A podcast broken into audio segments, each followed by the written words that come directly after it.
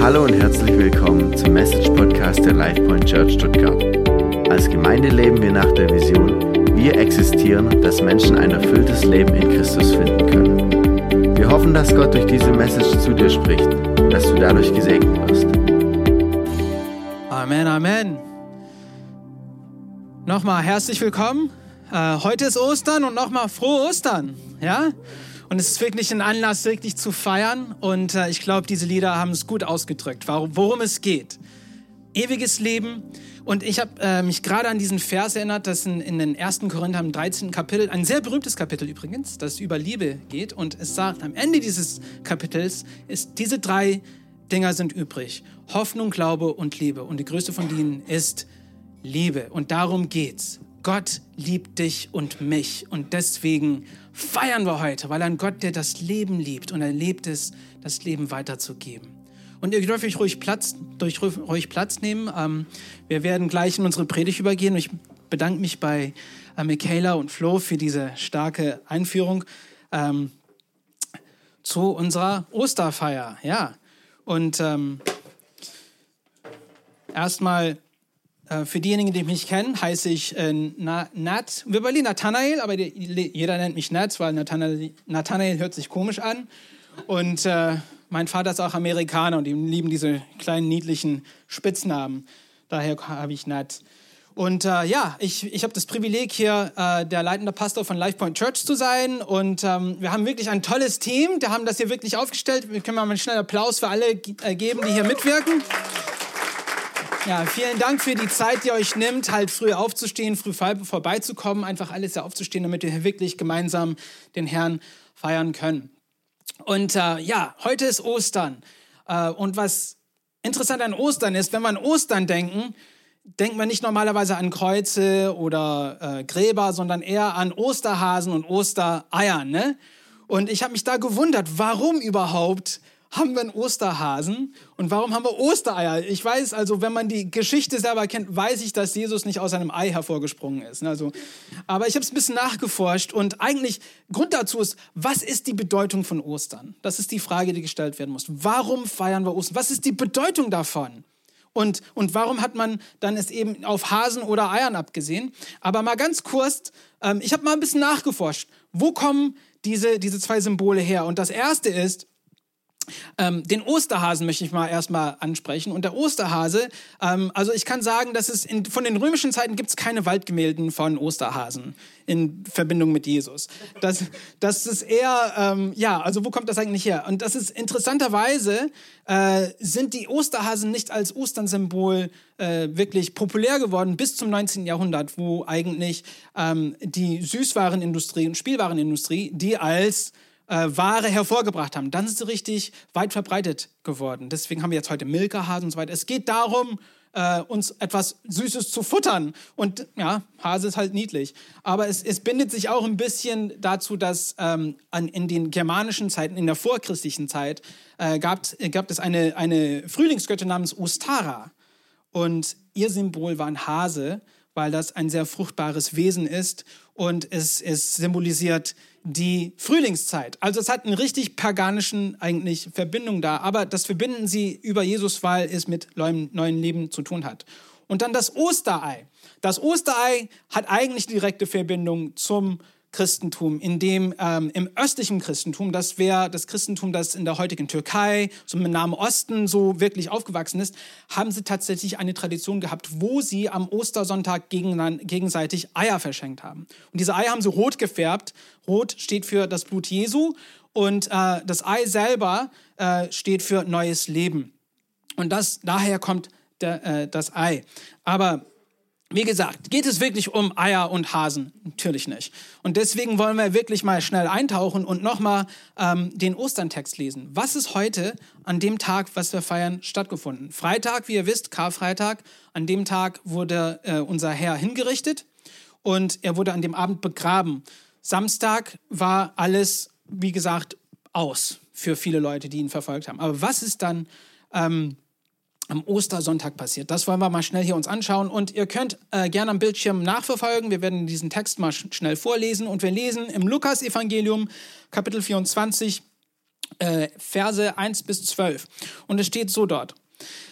Ganz früh am Sonntagmorgen, dem ersten Tag der neuen Woche, nahmen die Frauen die wohlriechende Öle mit, die sie zubereitet hatten, und gingen zum Grab. Dort angekommen, angekommen sahen sie, dass der Stein, mit dem man es verschlossen hatte, zur Seite gerollt war. Als sie die Grabkammer betraten, fanden sie den Leichnam von Jesus, dem Herrn, nicht. Verwundert überlegten sie sich, was das alles zu bedeuten hatte.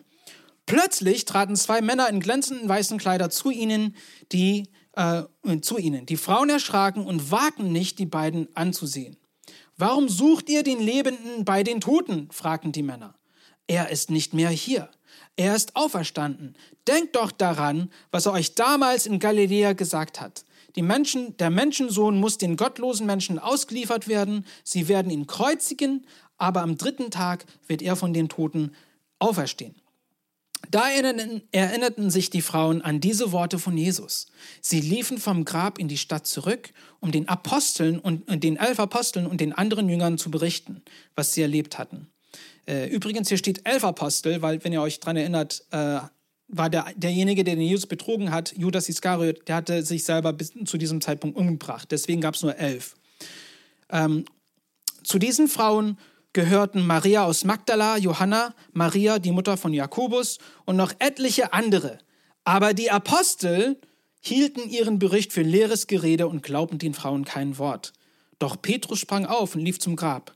Als er hineinschaute, sah er außer den Leichnamtüchern nichts. Verwundert ging er in die Stadt zurück. Amen. Äh, vor dem wir ins Text eintauchen, beten wir aber ganz kurz. Und ähm, ich möchte auch für diejenigen, die im Podcast auch mithören, äh, auch die mit einladen. Beten wir. Lieber Jesus, wir danken dir für diesen Tag. Wir danken dir, dass du auferstanden bist, dass du lebendig bist, dass du heute eine Relevanz trägst, die wir wirklich nicht mit Worten ausdrücken können.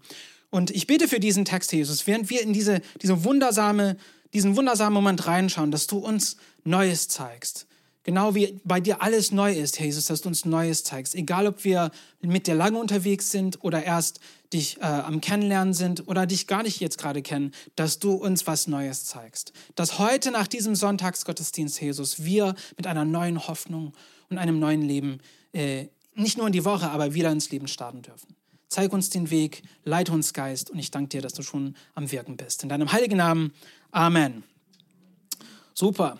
Ja, wirklich ein spannender Abschnitt. Ähm, wie, wie gesagt, ein wirklich ein, ein wundersames Moment, wo die Frauen zum Grab kommen und es ist leer und sie sind total verwirrt. Natürlich, wir würden nicht verwirrt sein. Ich meine, wenn, stellt euch vor, ihr geht äh, zu, zum Grab von einem Verwandten und es ist aufgebuddelt und der ist nicht da drin. Das ist eigentlich ziemlich erschreckend fast horrorfilmmäßig. Aber in diesem Sinne ähm, ist es natürlich, äh, bedeutet was anderes. Und ich möchte an einem Punkt hier erstmal ähm, andeuten. Und das ist das, äh, das Erste, wo es sagt, ganz früh am Sonntagmorgen nahmen die Frauen, nahmen die Frauen. Und was interessant ist, ist, dass die Frauen die ersten Akteure in dieser Geschichte sind. Die Frauen kommen am Grab, um äh, wohlriechende Öle äh, mit wohlriechenden Ölen das Leichnam Jesu einzusalben. Und ähm, was interessant an diesem Punkt ist, ist, dass Frauen als Zeugen äh, ist wirklich zu der damaligen Zeit nicht ein starker Punkt gewesen.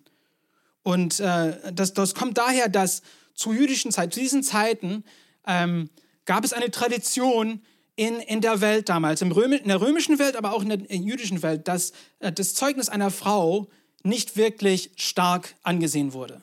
Also es war fraglich. Wenn eine Frau eine Aussage gemacht hat, ja, naja, das, ist, das könnte sein. Aber wenn ein Mann eine Aussage machte, dann hat jeder fast dran glauben können.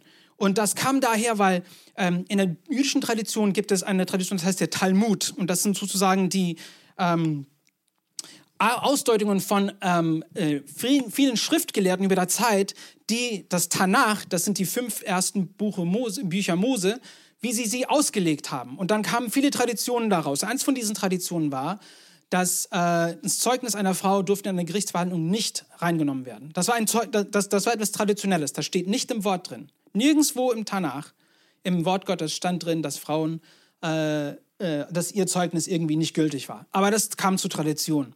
Und was interessant ist, ist, dass Gott äh, sich entschieden hat, sich zum erst den Frauen zu zeigen. Zu sagen, hey, ich bin wahrhaftig auferstanden. Und, und das, das eigentlich beweist die Glaubwürdigkeit von dieser Osterngeschichte. Denn zu der Zeit, wenn jemand eine, ein glaubwürdiges Gerücht, Gerücht irgendwie verbreiten möchte, würden sie nicht sagen, hey, die Frauen sind gekommen, haben das erzählt, sondern sie hätten wirklich einen Mann angesagt. Die Männer sind gekommen, haben das erzählt. Dann wäre es glaubwürdig gewesen. Aber der, der, also dieses, dieser Fakt, dass die ähm, äh, Autoren von, von den Evangelien das immer so betonen, dass die Frauen zuerst gekommen sind, heißt es, dass diese Geschichte glaubwürdig, glaubwürdig ist. Und, und das ist wirklich wichtig. Er ist wahrhaftig auferstanden. Und es gibt noch einen Punkt hier, die, äh, während ich hier äh, äh an meiner Predigt gearbeitet habe, das ist ein Punkt, das mir aufge, äh, aufgekommen ist, und zwar, äh, Gott spricht mit den Frauen zuerst. Aber wenn man ganz am Anfang zurückgeht, ja, ganz am Anfang der Menschensgeschichte zurückgeht, im, im 1. Mose, in der dritten Kapitel, lesen wir, wie wir in diese Lage von der heutigen Welt gefallen sind. Und da steht, ich lese es vor, äh, im 1. Mose Kapitel 3, Vers äh, 1 und 6 steht, die Schlange war listiger als alle anderen Tieren, die Gott der Herr gemacht hatte. Hat Gott wirklich gesagt, dass, sie, dass ihr von keinem Baum die Früchte, die Früchte essen dürft? fragte sie die Frau. Die Frau schaute den Baum an, er sah schön aus. Es wäre bestimmt gut von ihm zu essen, dachte sie. Seine Früchte wirkten verlockend und klug würde sie davon werden. Sie pflückte eine Frucht und biss hinein, dann reichte sie die Frucht ihrem Mann, der bei ihr stand, und er aß auch davon. Die Frau war die erste, die wirklich der Schlange geglaubt hat. Und was Gott hier macht, ist sagt, ich komme zurück und ich fange da an, wo die ganze Geschichte angefangen hat. Ich rede die Frauen zuerst zu. Und was er hier macht, er macht alles neu. Er stellt nicht die, das, den alten Weg wieder her, sondern er stellt alles neu. Sagt, ich rede die Frauen an. Ich komme zu dir, ich sage, es ist okay. Es ist okay. Ich habe alles wieder neu gemacht. Und das finde ich wirklich Hammer, weil Gott ist so einer, der, der denkt über die kleinsten Sachen nach, der ist so liebevoll. Und er kommt auf die Menschen zu, die das hören müssen, zuerst. Und das hat er in diesem Fall gemacht. Die Frauen hat er benutzt als die ersten Boten von dieser wunderbaren Nachricht. Und das ist wirklich ja, überwältigend, wunderschön. Und das Zweite, was ich hier sagen möchte, ist, dass die Frauen mit sich wohlriechende Öle gebracht haben. Und was sind diese wohlriechenden Öle? Das waren Öle, dass die den Leichnam Jesu mit einsalben wollten. Und vielleicht, ähm, ich habe es eigentlich so vorgestellt, dass es wie in, in den ägyptischen Zeiten haben sie ja Mumien äh, äh, einge, eingewickelt und dass es sowas ähnliches sein würde. Aber so war es eigentlich gar nicht. Zu der Zeit war, dass man Gräbstätte hatten, wo die Neugestorbenen reingelegt wurden, bis sie verwest waren. Und dann haben sie, hat man die Knochen dann da reingesammelt und in kleinen Kisten gesteckt, damit wir auch mehr Platz für anderen hätten. Äh, sowas ähnlich wie heutzutage in Deutschland, wo wir natürlich die Gräber ausleihen für 30 Jahre und dann wird jemand. Sowas ähnliches, so war das System. Aber um dieses Verwesungsgeruch zu unterdrücken, hat man diese wohlriechende Öle mitgebracht. Und ähm, die Frauen waren da, die wollten diesen Leichnam einsalben. Und das ist eigentlich, äh, äh das, da erinnert uns dran, dass wir oftmals im Leben auch Ähnliches tun. Wir haben auch in gewisser Weise wohlriechende Öle, die wir gerne anwenden möchten, denn wir alle haben irgendwo Leichen in unserem Leben liegen. Alle. Irgendwo gibt es ein Leichen da, das begraben ist, das wir irgendwie unterdrücken möchten. Es könnte, ich weiß nicht, kaputte Beziehung sein. Es könnte eine alte Wunde sein, die dir jemand zugezogen hat. Es könnte, ja, Einsamkeit sein, Depression sein. Es könnte eine Sucht sein, womit man zu tun hat. Es kann ein, ein, äh, eine Lehre sein, die man in sich trägt. Ich weiß nicht, warum ich hier bin. Und wir haben unsere Methoden, diese Leichen zu verbergen. Wir würden sie mit einem ähm, künstlichen Geruch zudecken, aber das können wir nicht. Die werden irgendwann mal wieder hochkommen. Diese, dieses Verwesungsgeruch bleibt immer noch in unserem Leben. Und was das heißt, diese wohlriechenden Öle sind ja Unsere Defizite können wir selber mit unseren Mitteln nicht abdecken. Das ist, was das heißt. Wir können unsere Defizite durch unsere eigenen Mittel nicht erheben. Und wir brauchen dafür eine Lösung. Und zum nächsten fragen diese Männer die Frauen, was sagen sie? Warum sucht ihr den Lebenden unter den Toten? Und ähm, das Problem dieser Leichen, die wir im Leben haben, ist uralt. Das hat die Menschheit von Anfang an eigentlich bemerkt und mitbekommen. Und was haben wir dagegen getan als Menschheit? Wir haben versucht, wie gesagt, diese wohlriechenden Öle als Systeme oder als Glaubensrichtungen eigentlich zu überdecken, durch, durch Religion. Religionen sind eigentlich aus diesem Grund hervorgekommen. Durch Philosophie, ähm, durch ein, ein äh, vielleicht einfach gute Taten. Ich will ein guter Mensch sein. Gute Taten. Oder durch Nihilismus. Nihilismus, das ist ein, eine Lebenseinstellung, wo sagt, nichts, äh, äh es, es, äh, hat kein, nichts hat eine Bedeutung, ich lebe so, wie ich will. Und ob ich sterbe oder lebe, cool. Aber das ist eine Gleichgültigkeit des Nihilismus. Und viele von uns fallen in eins von diesen Kategorien wo wir meinen, Religion wird mich retten oder gute Taten werden mich retten oder ich, ich lebe einfach mein Leben bis zum Ende und wenn ich tot bin, dann bin ich halt tot. Und es, es hat keinen Zweck, das Leben. Aber leider, wie wir alle wissen, taugen diese sogenannten wohlriechenden Öle für uns nichts. Die erheben das Problem nicht in unserem Leben, dass wir wirklich diese Leichen haben, diese, diese Bedürfnisse haben, diese tiefe Leere haben. Und wir suchen den Lebenden unter den Toten. Jeder Mensch auf Erden weiß eigentlich, dass es eine Lehre in uns gibt. Und wir sind immer auf der Suche, diese Lehre irgendwie zu füllen. Und wir suchen aber leider diese, dieses Leben unter den Toten. Das ist wirklich so. Und äh, es ist wirklich aussichtslos für uns. Aber das bringt mich zum starken Punkt hier. Warum wir eigentlich hier, heute hier uns versammelt haben. Und das ist, dass Jesus alles neu macht. Er macht alles neu. Und was das heißt ist, wie es schon gesagt hat, Jesus ist nicht auferstanden, damit er das Alte wiederherstellt. Deswegen ist er nicht auferstanden. Das Alte ist alt. Das Alte muss vergehen. Er ist gekommen, um das Neue zu bringen. Er ist gekommen, um ähm, das, was vorher geschehen ist, wegzuschaffen und etwas Neues anzufangen. Ähm, ja, man sagt auch, dass er gekommen ist, um das, er hat den Tod besiegt. Und wenn man an Tod denkt, denkt man meistens an, wie gesagt, tote Menschen oder Leichnamen oder sonst was, Verwesung. Aber Tod ist eigentlich im Grunde genommen Trennung. Das ist, was Tod ist. Eine Trennung vom Leben, eine Trennung voneinander. Und Jesus ist gekommen, um diese Trennung wieder zu überdecken, zu überbrücken. Die Vergiftung, die in uns ist, rauszunehmen. Und wir sehen hier, was die Frauen gesagt haben. Da erinnerten sich die Frauen an die Worte von Jesus und berichteten, was sie gesehen hatten. Wenn wir das gecheckt haben, was es eigentlich, worum es heute geht, dann ist es unmöglich, das wirklich in uns drinnen zu halten. Denn das ist eine Hoffnung, die eine Kraft von außer sich hat. Eine Hoffnung, ähm, die unbeschreiblich ist. Und die Welt braucht Hoffnung. Ich glaube, jeder von uns sieht das. Ähm, die Geschichte zu lesen, einfach in die Geschichte reinzuschauen, zu sehen, wie oft in schwierigen Zeiten, was hat Menschen durch diese schwierigen Zeiten durchgebracht? Hoffnung. Und also ich denke an Menschen, die im KZ-Lager, die das überstanden haben. Vielemals waren sie in, in, zweifellosen, aussichtslosen Lagen und was sie da durchgetragen hat, ist eine Hoffnung gewesen. Sie hat eine Hoffnung gehabt, ein, sogar einen blassen kleinen Schimmer von Hoffnung hat, hat, hat sie ihnen das, dieses, dieses Lebens, diese Lebenskraft geschenkt. Und deswegen ist das Wichtigste für uns als Menschen eigentlich Hoffnung. Jetzt, wenn, wenn wir nicht diese Hoffnung hätten, würden wir nicht wirklich eine, eine Lebensfreude haben können. Denn vom Leben hätten wir dann kein, keine Freude gewinnen können. Und, aber es muss eine wahre Hoffnung sein. Es darf nicht, wie gesagt, irgendwo so eine falsche Hoffnung sein. Und die Frauen haben gemerkt, das ist die wahre Hoffnung. Denn Jesus war nicht im Grab mehr drin. Seine Leichentücher lagen da, aber er selbst war nicht da. Und dieser Verwesungsgeruch war nicht da. Und die haben mitgekriegt, das ist eine wahre Hoffnung. Und sie haben es in sich selber nicht verbergen können. Die sind zurück in die Stadt gerannt und haben es den Elf zuerst erzählt, gesagt, Jesus ist nicht mehr da, der ist auferstanden. Wir haben diese Botschaft bekommen. Und was interessant ist, wie die Elf dazu eigentlich reagiert haben. Die haben es nicht geglaubt. Ach, das ist dummes Gerede. Das kann doch nicht wahr sein. Nein. Aber das hat das, aber obwohl sie es nicht geglaubt haben, hat es nicht bedeutet, dass diese Hoffnung nicht wahr war. Ne? Die Hoffnung war trotzdem wahr, obwohl sie es nicht geglaubt haben. Und wir lesen da auch da drin, wie der Petrus hat sich's überlegt, dieser, dieser grobe, raubeiniger Typ, der den Jesus mit seinem ganzen Herzen geliebt hat, aber trotzdem viele Fehler begangen hat.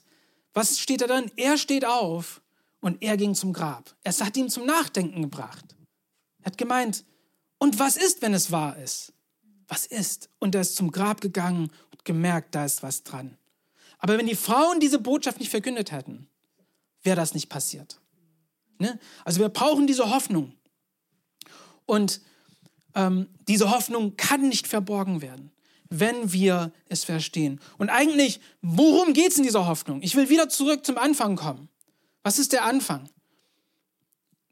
Die ganze Weltgeschichte ist eigentlich eine, eine, wie eine Tragödie, die von Shakespeare geschrieben worden ist, wenn man sich überlegt. Ne? Am Anfang, was war? Gott, der liebevolle Schöpfer, hat alles gut geschaffen. Der hat uns geschaffen, die Menschheit, damit wir, wir mit ihm eine Beziehung haben dürften.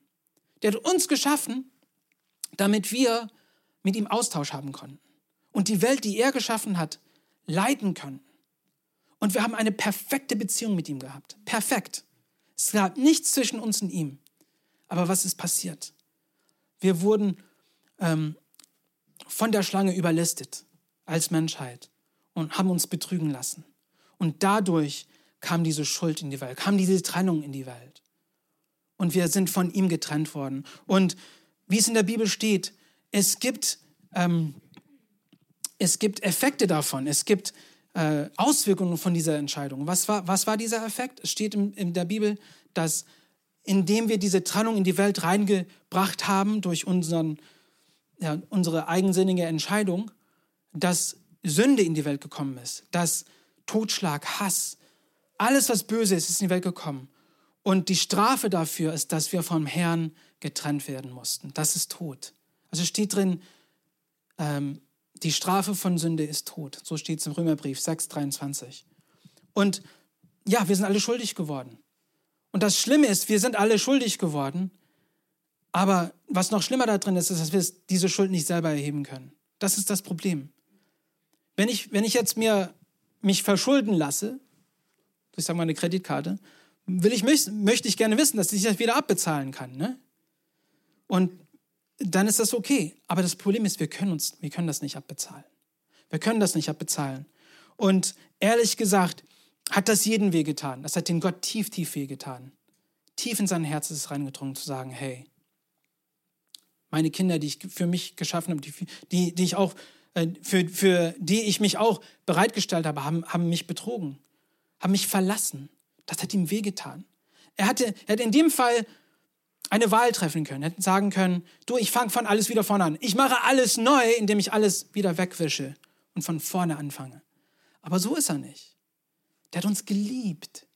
Und deswegen hat er schon von Anfang an einen Plan fertiggestellt, zu sagen, ich werde hier eine Lösung finden. Ich werde eine Lösung bereiten, denn ich weiß, dass diese Kinder diese Schuld nicht bezahlen können.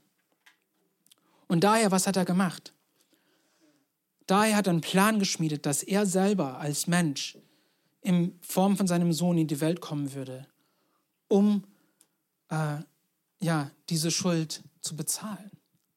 Er kam her und gesagt, ich werde das für euch bezahlen, damit ihr wieder zu mir kommen könnt. Er ist zu uns gekommen. Und das ist ein, eine größere ähm, Zeichen der Liebe, kann ich, kann ich mir nicht vorstellen. Dass wenn jemand auf beiden Seiten so einen Schmerz erlitt und die wollen nicht aufeinander zukommen, ähm, aber derjenige, der den ersten Schritt nimmt, der zeigt die Liebe. Der sagt, ich will das wiederherstellen ich will das wieder machen. Und darum geht es in Ostern. Es ist Gottes Schritt auf dich. Er sagt, ich liebe dich. Ich will mit dir eine Beziehung haben. Ich will, ich will dir Kraft schenken. Ich will dir deine Wunden heilen. Ich will dir neue Bestimmung schenken. Ich will dir eine ewige Hoffnung schenken. Und nicht nur das, ich will dir eine Hoffnung schenken, die nicht nur in dieser Welt gültig ist, sondern in der kommenden Welt. Denn eines Tages werden wir alle sterben. Das ist die Wahrheit. Und ich glaube, in unserem westlichen Le äh, Welt ist das nicht so ein Gedanke, den wir gerne so eigentlich, worüber wir gerne denken möchten. Unseren Tod. Aber wir wissen nicht, wenn wir sterben werden. Wir wissen es nicht. Ich könnte heute Morgen hier rausgehen und ein Bus könnte mich umfahren, wer weiß. Hoffentlich nicht. Aber das könnte vorkommen. Ne? Wir wissen nicht, wann unsere Zeit kommt. Und deswegen es ist wichtig, uns darauf vorzubereiten. Was mich, ich bin erst seit drei Jahren in Deutschland, aber das Erste, was mir aufgefallen in Deutschland ist, dass wir für alles eine Versicherung haben. Für alles. Also unglaublich. Ähm, Haftpflichtversicherung, das war das Erste, was ich hier kennengelernt habe, dass wenn dein Kind was anstellt, dass du nicht dafür zahlen musst. Denn die, die Versicherung zahlt dafür. Und Kinder können Wesentliches anstellen, ne? also fahren schon viel. Aber wir, wir brauchen eine Versicherung. Wir merken, dass Versicherung gut ist.